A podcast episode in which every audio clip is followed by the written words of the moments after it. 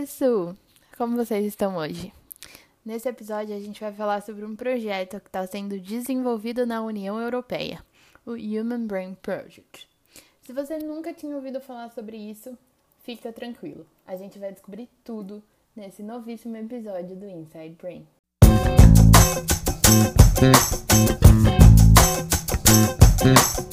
Todos sabemos que o cérebro é uma estrutura extremamente complexa.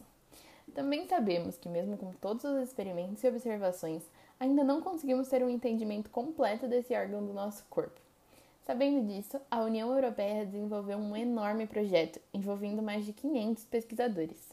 O Human Brain Project não é nada menos que o projeto de desenvolvimento de uma simulação do cérebro utilizando supercomputadores.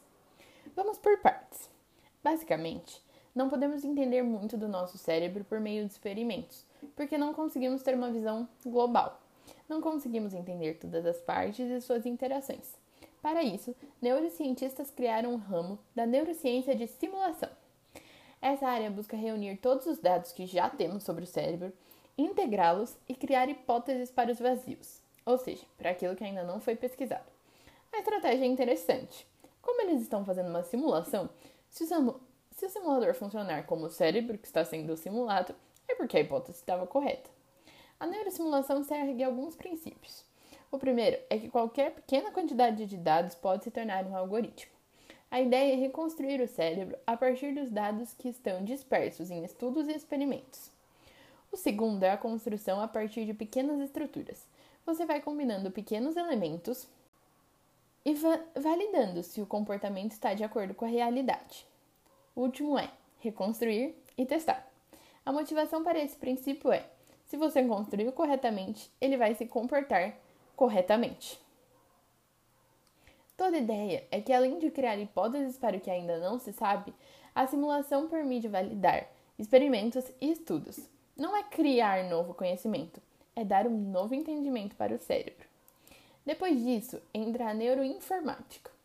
Os dados recolhidos no campo da neuro são muito diversos os experimentos são feitos sobre diversas circunstâncias.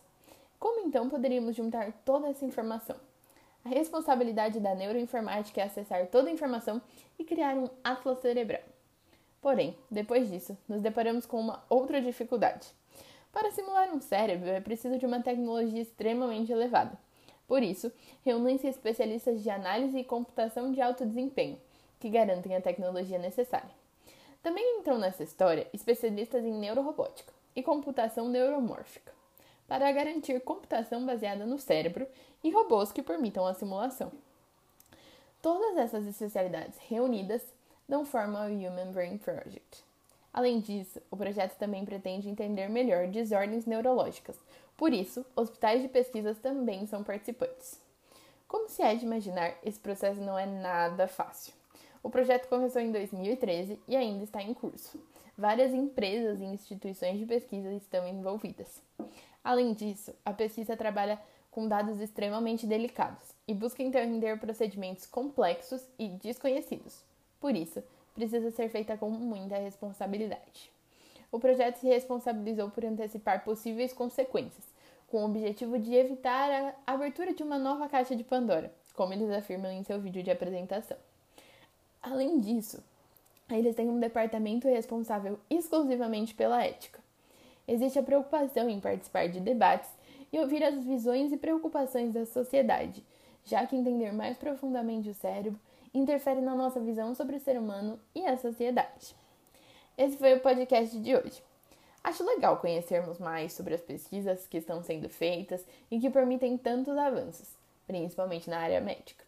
Para quem se interessou, um dos principais centros do Human Brain Project disponibilizou um curso sobre neurosimulação no EDX.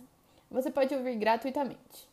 Eu assisti a alguns módulos e o conteúdo é bem interessante para quem gosta dessa área de computação. O site oficial do projeto também é bem interativo e mostra com mais detalhes o que está sendo feito. Vale a pena dar uma conferida. Se você gostou, me conta e compartilha com outras pessoas. Quem quiser dar sugestões de temas, trocar uma ideia mais aprofundada, meu Instagram está sempre aberto. Vejo vocês no próximo episódio. Beijo!